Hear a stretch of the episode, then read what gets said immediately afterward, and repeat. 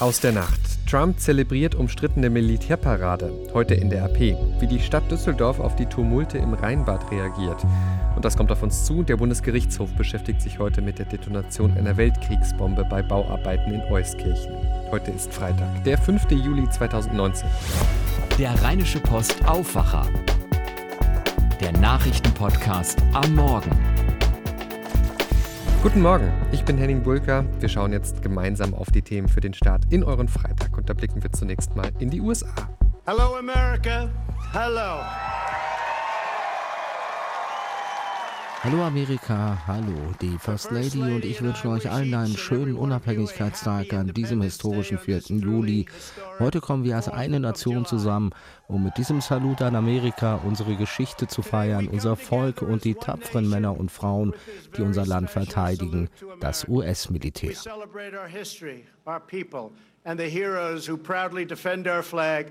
The brave men and women of the United States military. Unabhängigkeitstag in den USA, 4. Juli. Und was macht Präsident Donald Trump? Er hat die Feiern zum Unabhängigkeitstag in Washington für eine militärische Machtdemonstration genutzt und die Nation zur Einheit aufgerufen.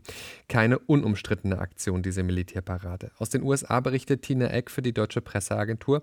Es sollte ja nach den Worten Trumps die größte, tollste Show aller Zeiten werden. Ist es gelungen? Nun, es war eine Darbietung äh, etwas mit Hindernissen. Äh, das ganze Tamtam -Tam stand ein bisschen auf der Kippe, weil es in Washington gestern den ganzen Tag wie verrückt gewittert hat. Erst wollte Trump die Ansprache verschieben, dann twitterte er, dass er wohl doch pünktlich anfangen werde. Nass wird er ja nicht gerne, das wissen wir ja.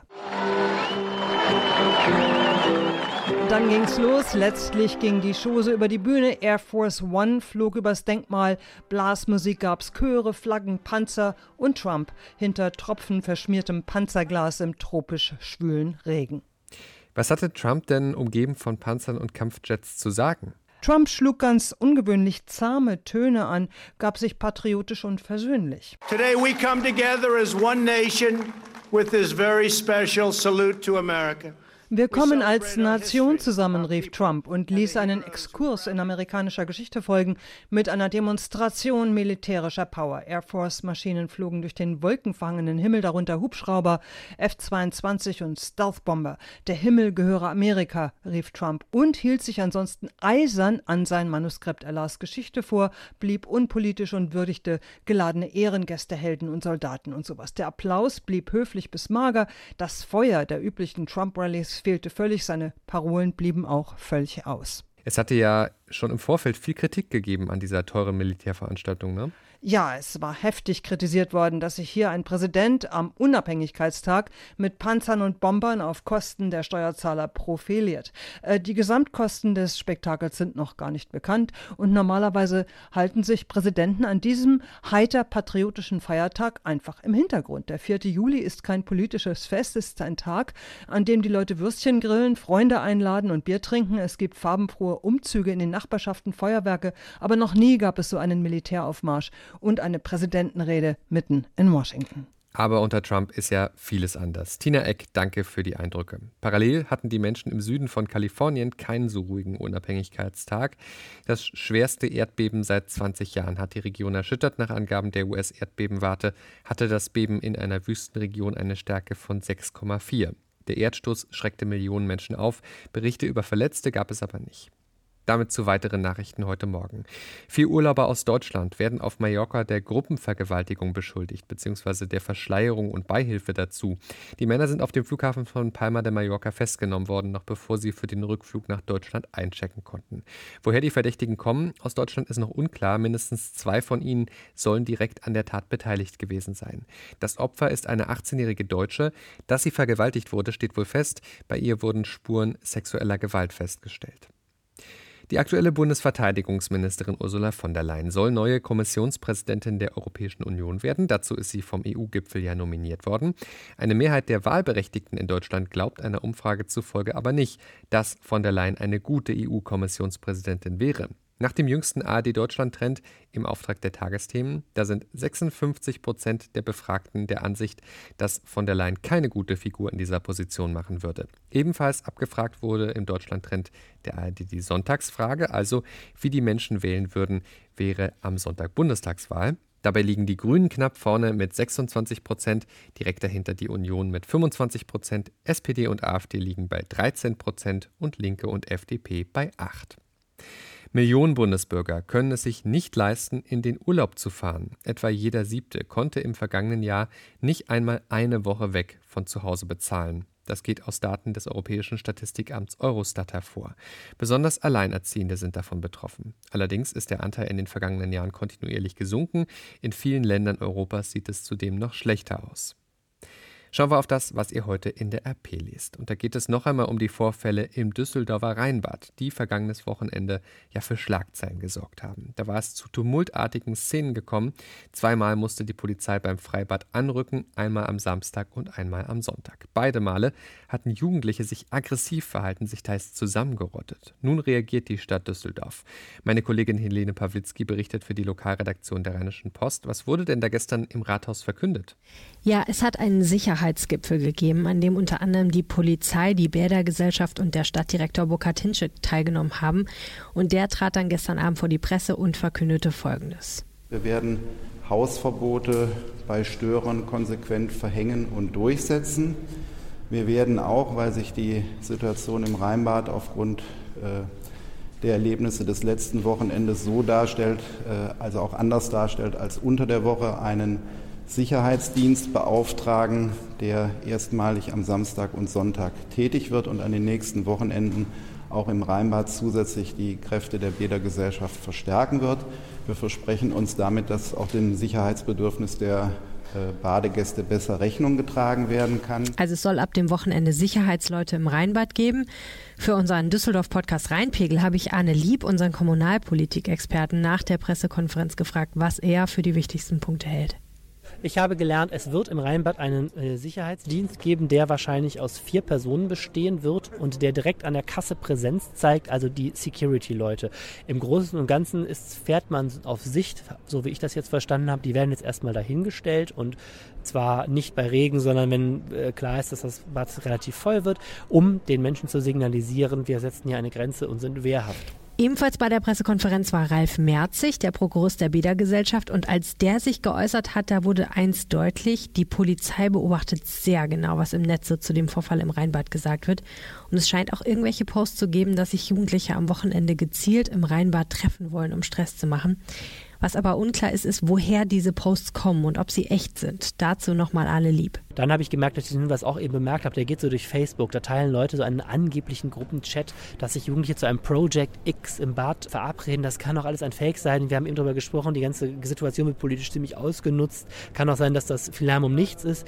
Aber Burkhard Hinsche eben, der, der Dezernent, hat ganz deutlich gesagt, wir setzen hier eine Grenze. Wir wollen, dass sich gerade Familien sicher fühlen. Und ähm, das wird eben jetzt erstmal gemacht. Ob das eine Dauerlösung ist, wird danach noch geprüft. Was ja seit Samstag diskutiert wird, ist die Frage, wie konnte es überhaupt dazu kommen? Ein Verdacht, das Rheinbad war zu voll. Darüber wird jetzt nochmal in Fachkreisen beraten, sagt Stadtdirektor Bokatinche. Auch der OSD, der Ordnungs- und Servicedienst, das ist so der ausführende Arm des Ordnungsamts in Düsseldorf, der wird am Wochenende am Start sein. Ganz schön großes Besteck, könnte man denken. Und das hier ist die Einschätzung von Anne Lieb. Also ich habe es gerade im Stadtrat auch nochmal deutlich gemerkt, es ist ein absolutes Politikum. Ähm, alle haben das Gefühl, es muss äh, ein Signal gesetzt werden. Es gab viele, viele Briefe an die Stadt, es gibt viele Reaktionen in Social Media, es gibt viele Nachfragen aus der Politik. Und ich glaube, der Stadtdirektor und Dezernent Burkhard Hinsch hat eben genau das getan, was jetzt richtig in der Situation ist, nämlich ein Zeichen gesetzt. Ähm, und wenn man merkt, nach ein paar Wochen, das flaut jetzt wieder ab, denke ich mal, wird es auch kein Dauerzustand werden. Auch in anderen Bädern ist nichts vorgesehen. Ne? Aber ähm, es ist ganz klar, hier wird ein Zeichen gesetzt, das soll sich nächstes Wochenende keinesfalls wiederholen. Punkt. Ja, soweit die Infos aus Düsseldorf zu diesem Thema. Wir reden übrigens sehr ausführlich nochmal im Rheinpegel-Podcast darüber und ordnen das ein. Die neue Folge ist seit gestern Abend online. Helene Pawlitzki, vielen Dank. Und auch das lest ihr heute bei uns. Der Einsatz von giftigen Pflanzenschutzmitteln in der deutschen Landwirtschaft ist weitaus intensiver als allgemein bekannt. Im Jahr 2017 wurden nach Angaben der Bundesregierung alle deutschen Rapsanbauflächen und die Hälfte der Anbaufläche von Winterweizen mit Insektiziden behandelt. Das geht aus der Antwort der Regierung auf eine schriftliche Frage des grünen Fraktionsvorsitzenden Anton Hofreiter hervor, die unserer Redaktion vorliegt. Demnach wurden Kartoffeln im Jahr 2017 durchschnittlich fast zehnmal mit Pestiziden besprüht und Äpfel sogar mehr als 20 Mal. Die Grünen kritisieren die Zahlen. Der massive Gifteinsatz auf Agrarflächen ist unverantwortlich, gerade auch angesichts des dramatischen Artensterbens, sagt Anton Hofreiter. Die Bundesregierung müsse jetzt einen Pestizidreduktionsplan auflegen, mit dem Ziel, binnen vier Jahren den Pestizideinsatz zu reduzieren, um 40 Prozent, fordert Hofreiter. Es gibt aber auch gute Nachrichten. Das Rheinland boomt und zwar bei der Wirtschaftskraft. Lest ihr heute auf unserer Titelseite. Praktisch das ganze Rheinland hat sich in den vergangenen drei Jahren im Bundesvergleich sehr positiv entwickelt. Die Großstädte Düsseldorf, Köln und Bonn führen den Trend an. Das Umland folgt.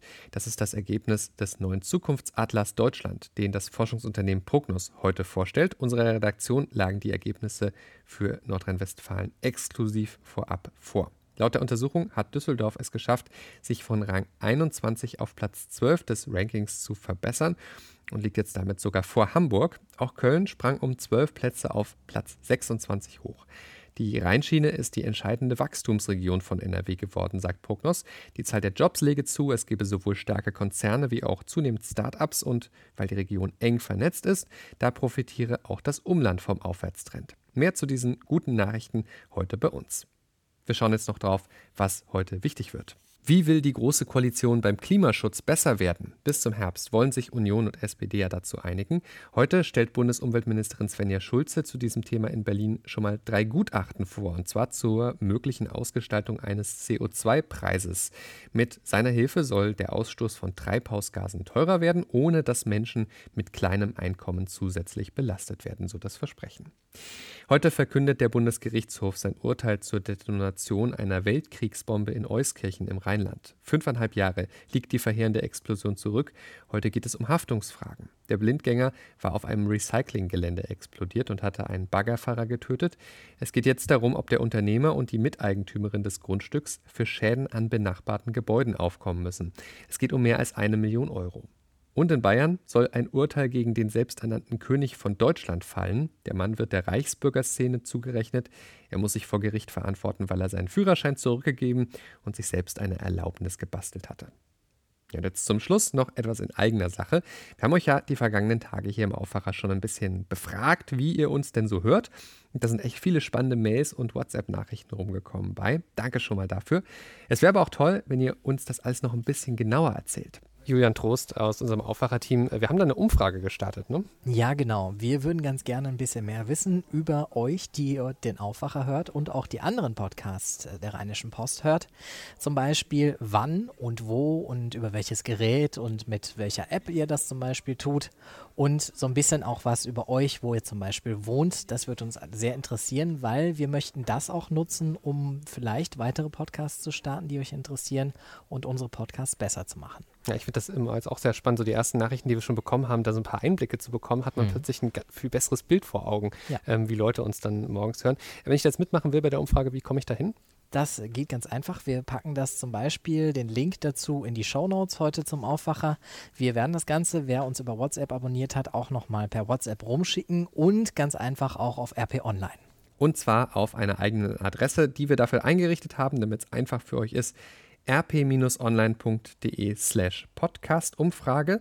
Ich sage es nochmal, rp-online.de slash Podcast-Umfrage. Vielen, vielen herzlichen Dank schon mal fürs Mitmachen. Damit schauen wir jetzt noch aufs Wetter und auch wenn es noch recht trüb aussieht, das wird tendenziell ein schöner, nicht zu heißer Sommertag heute. Wir bekommen bis zu 27 Grad und viel Sonne. Regen soll keiner fallen. Morgen dann ähnlich, nur ein paar mehr Wolken. Am Sonntag kühlt es sich dann etwas ab auf nur noch gute 20 Grad. Das war der Rheinische Postaufwacher vom 5. Juli 2019. Ich bin Henning Bulka. Habt jetzt einen guten und erfolgreichen Tag und dann ein schönes Wochenende. Wir sind am Montag dann wieder mit einer neuen Ausgabe für euch da. Ciao, ciao. Mehr bei uns im Netz www.rp-online.de